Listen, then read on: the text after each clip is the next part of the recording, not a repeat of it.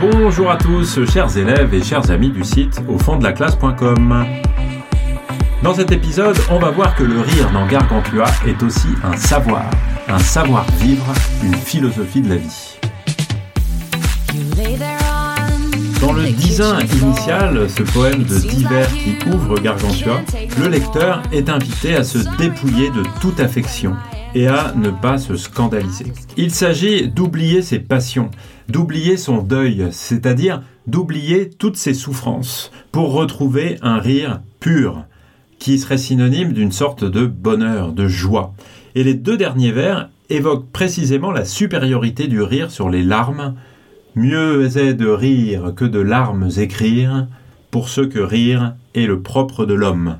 Cette formule se présente évidemment avec son présent de vérité générale et son allure de proverbe éternellement vrai comme une vérité philosophique.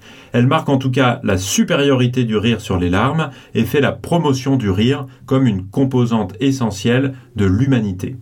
Et on peut dire que par là, c'est une manière de vivre sa vie que Rabelais défend, qui se rapporte au modèle grec de Démocrite.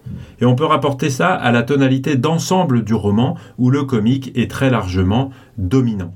Et d'ailleurs, un poète euh, de l'époque, qui s'appelle Hugues en 1534, présentait l'auteur de Pantagruel comme un nouveau Démocrite riant les faits de notre vie humaine.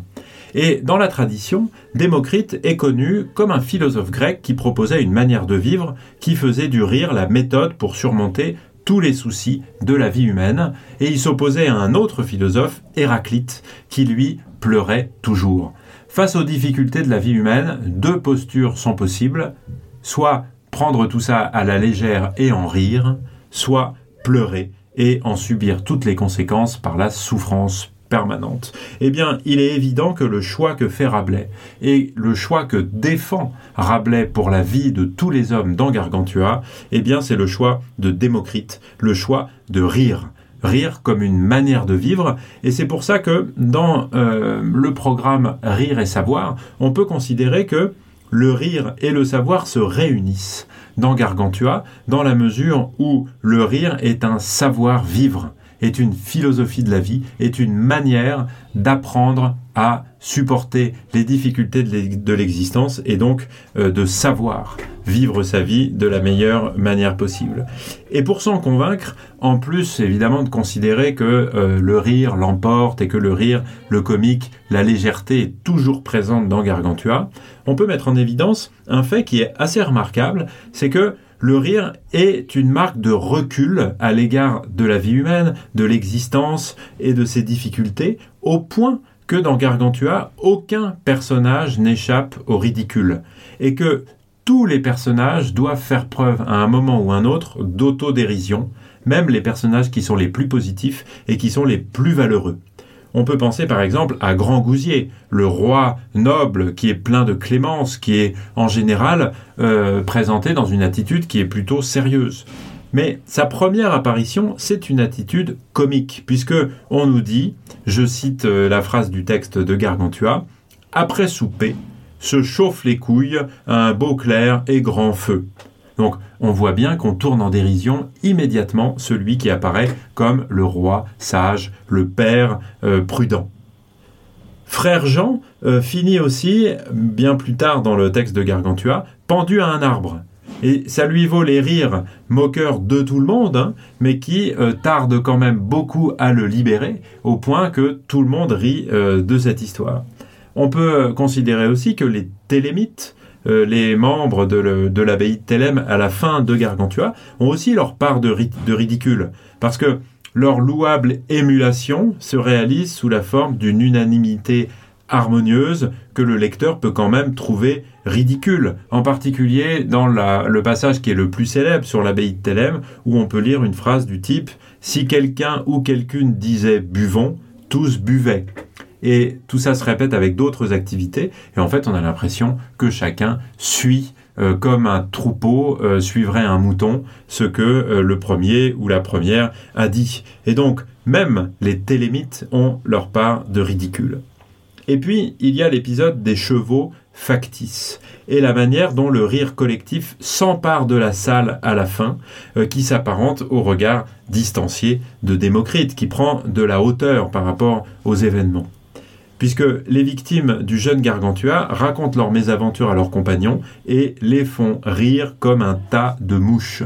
Alors évidemment, la comparaison est un peu surprenante, mais en tout cas, cette comparaison, elle fait entendre la puissance du rire collectif à travers un comparant, comme un tas de mouches, qui atténue cette puissance. Et donc le narrateur rit derrière en les regardant se réjouir avec le regard distancié du géant qui seul peut être compris ainsi par Gargantua qui confond les boulets de canon avec les grains de raisin. En tout cas, la plaisanterie, la recherche du comique est bien plus lié à une posture de distance par rapport aux événements que une simple euh, volonté de rire, de plaisanter euh, sur le moment. Et donc, c'est bien la volonté de mieux vivre grâce au rire qui est présentée partout euh, dans Gargantua. Et on peut même, avec un critique russe qui a fait date et qui est très célèbre hein, dans les études sur Rabelais, qui s'appelle Michael Bakhtin, considérer que, dans une dimension un peu carnavalesque, comme il le dit, que le rire est une victoire sur les peurs, euh, une victoire sur les peurs populaires.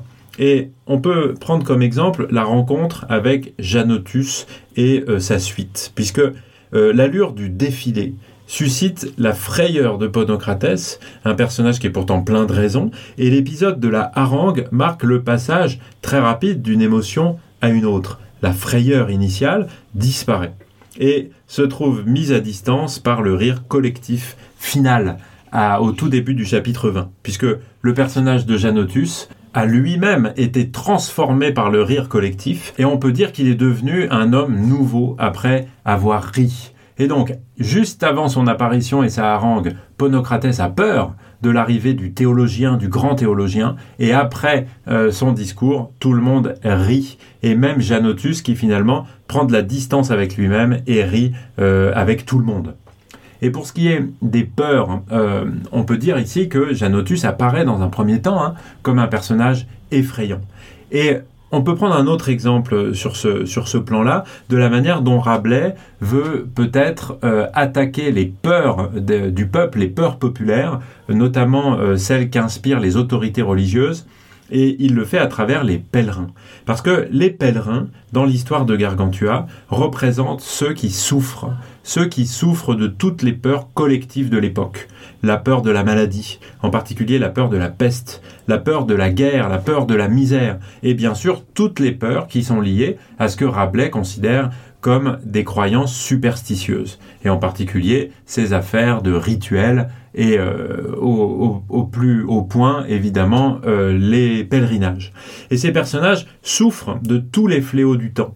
Et donc rire des pèlerins et rire avec les pèlerins, euh, comme ça se fait, hein, eh bien c'est aussi rire de toutes les peurs que les pèlerins ont et qui sont des peurs qui sont après tout assez communes.